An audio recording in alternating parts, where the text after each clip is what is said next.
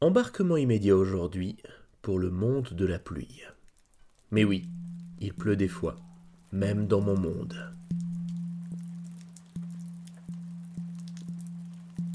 Ce matin, en me levant et en ouvrant la fenêtre, j'ai eu une affreuse vision. Impardonnable, injuste. Il pleut. Des gouttes, par millions qui attaquaient mon paysage à coups de ploc, ploc, ploc, et de et de brouillard. Impardonnable parce qu'on ne sait pas à qui demander qu'il s'excuse. Une entité supérieure, une personne qui chante très mal, personne. La pluie, froidement, c'est une zone de conflit entre un front chaud et un front froid qui crée de la condensation et lorsqu'on arrive à un point précis de température, d'humidité et de pression, justement, elle lâche la pression et l'eau tombe. C'est froid comme définition, comme la pluie. Elle rafraîchit. Mais ce matin, j'ai pu y voir autre chose. Parce que, comme je vous l'ai promis dans la présentation de ces voyages, je ferai toujours ce lien entre mon monde et ce qui se passe en moi. Et en voyant ce monde aquatique se mélanger au monde de l'air, j'ai pris conscience d'un lien fabuleux que la métaphore de la pluie pouvait amener. Si on s'intéresse encore juste un peu à la science météorologique, on sait que les zones de pluie, ce sont des précipitations issues de perturbations ou de dépressions.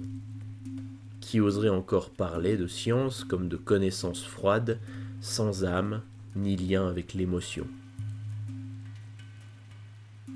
Le temps laisse couler la pluie quand une dépression passe et les précipitations tombent, en général sans précipitation. Avez-vous vu là-bas ces nuages qui prennent le temps de se former, de se façonner, de laisser les températures les modeler, de laisser l'air et le vent les creuser? Et si ces gouttes du paysage étaient pareilles à celles qui parfois perlent sur le visage? Comme si l'âme avait besoin de prendre l'air. D'ailleurs on appelle ces gouttes des larmes, c'est-à-dire l'âme avec un air, un grand bol d'air. Avez-vous remarqué comme, quand il commence à pleuvoir, une sorte de pression se relâche et nos vieilles habitudes animales ressortent On ressent nous aussi ce relâchement. Une larme, ce signal d'alarme qui nous fait baisser l'arme que nous portons chaque jour pour nous protéger, protéger notre âme. Une larme que l'on doit empêcher de sortir goutte que goutte en public. Pourtant, il pleut rarement à l'intérieur, chez soi. Car nous sommes comme le temps. Parfois la pression est trop grande et l'âme a besoin de souffler, trouver de l'air, elle symbolise cela avec des larmes. L'âme avec un grand air. Et elle le fait pour décompresser la dépression comme une compresse compresse sur le front sans se presser, sans se précipiter, même si ce sont des précipitations. Dans le ciel en tout cas la pluie, ce messager au goût douteux et aux gouttes douteuses qui est censé nous apporter de l'air à l'âme et qui nous apporte parfois de la vague à l'âme. Elle est souvent vectrice de tristesse, de mélancolie, à tel point qu'on a envie de cacher sa fenêtre comme pour éviter de la laisser entrer chez soi, en nous. La mélancolie. Justement, quoi de mieux que des fleurs pour cacher une fenêtre, à condition de bien la choisir? L'ancolie par exemple. Cette plante des Alpes qui a un feuillage bien touffu et de grandes fleurs mauves, parfait rempart pour l'extérieur. Mélancolie sur la fenêtre contre la mélancolie.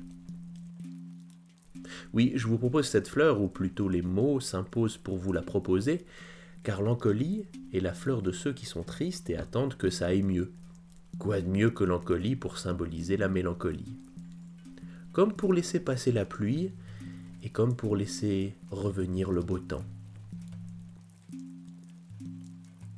La pluie.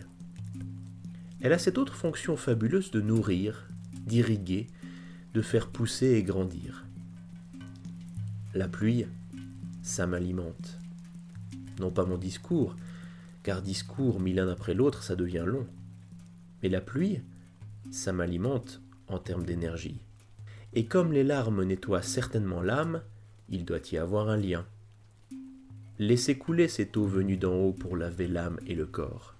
Parfois en été, on hésite à sortir sous un orage pour courir sous la pluie, comme un enfant ou comme une personne libre et heureuse de vivre et de profiter de la générosité de la nature. La pluie lave. Paradoxal, parce que la lave est un liquide en fusion, brûlant et destructeur. La pluie aurait aussi ce pouvoir alors Probablement.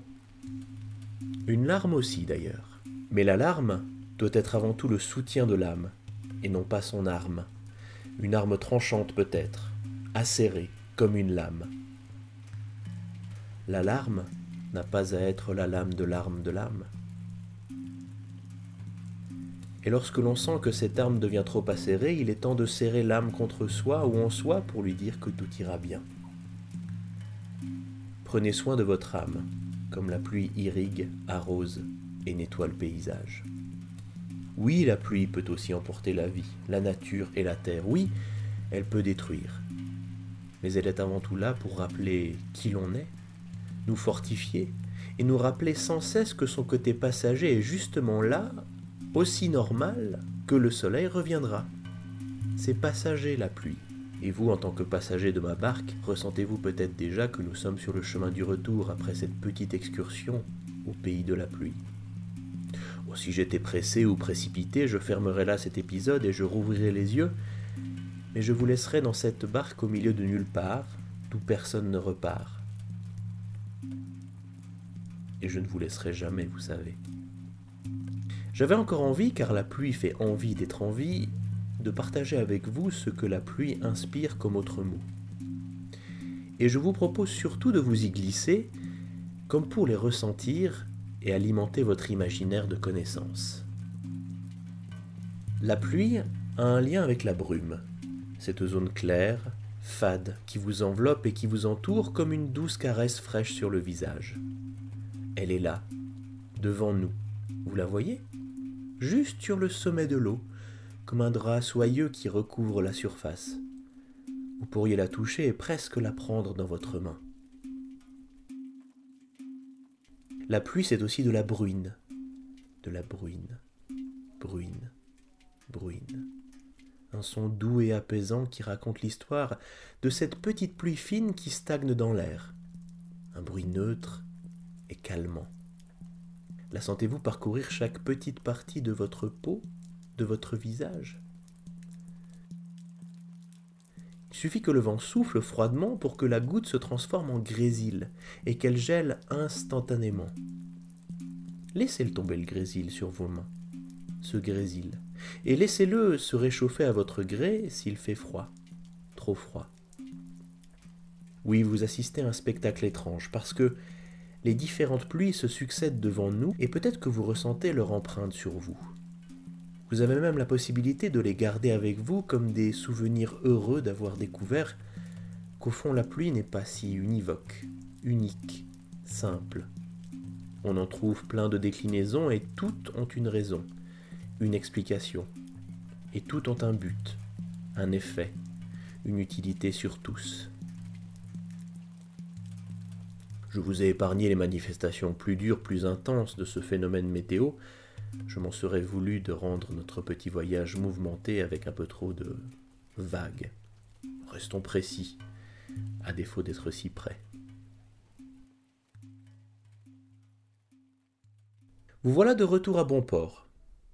Mon but aujourd'hui était de vous faire aimer la pluie et ce qu'elle permet, et j'espère que vous aurez pris du plaisir à voyager à mes côtés dans cet univers peuplé de mots, qui a pour unique but d'ouvrir votre esprit à ce que l'on peut en faire.